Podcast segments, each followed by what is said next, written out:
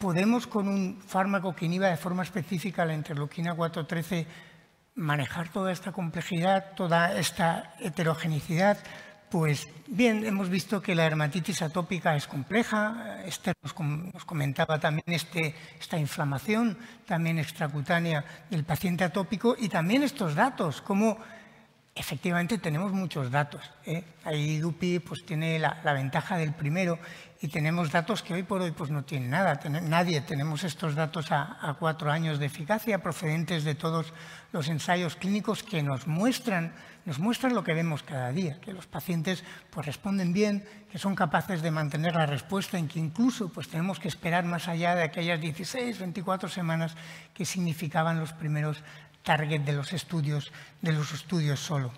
También, por supuesto, esto tiene un impacto en el, en el prurito, que siempre enseñamos el EASI, pero nuestros pacientes fundamentalmente sufren porque porque les pica y porque, no, y porque no pueden dormir. Y podemos pensar que si esto es de los ensayos clínicos, porque estas gráficas son astrititis, podemos decir, hombre, pues los pacientes se van cayendo,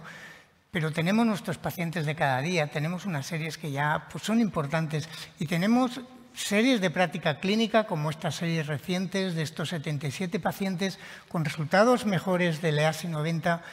pues más allá de esas 16 semanas o, este otro grupo también eh, presentado del, Hospital Universitario 12 de octubre, que nos muestra cómo esta estabilidad habitualmente pues, se incrementa con el tiempo. Ensayos clínicos, práctica clínica real, pues nos da soporte y, viene también refrendado por nuestra propia experiencia. Y esto es así no solo por el resultado clínico, que lo es, sino porque podemos mantener el tratamiento a largo plazo. Y esto lo sabemos por la bajísima incidencia de efectos secundarios que prácticamente se van a concentrar en la conjuntivitis. Que hablemos de la conjuntivitis como mayor problema en un fármaco biológico cuando tratamos pues, miles, millones de, pacientes, pues ya nos dice un poco por dónde estamos. De hecho, la conjuntivitis existe, existen los pacientes atópicos, existía antes de, dupilumab, quizás no la mirábamos tanto, y sabemos que al menos el 10% de los pacientes con, tratamiento con dupilumab tendrán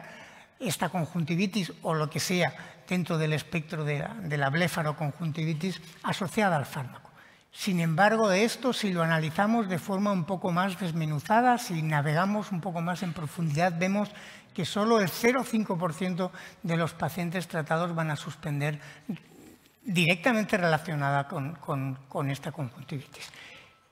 Y lo vemos aquí también en el largo plazo, como la incidencia de conjuntivitis pues disminuye con el tiempo. No sabemos si tanto pues porque deja de ser un problema, porque en el fondo muchas veces son formas leves que aparecen en alguna visita de tanto en tanto, de forma episódica, que hemos aprendido a prevenir, hemos aprendido también a controlar en muchos pacientes, quizás en, en alguno, ¿no?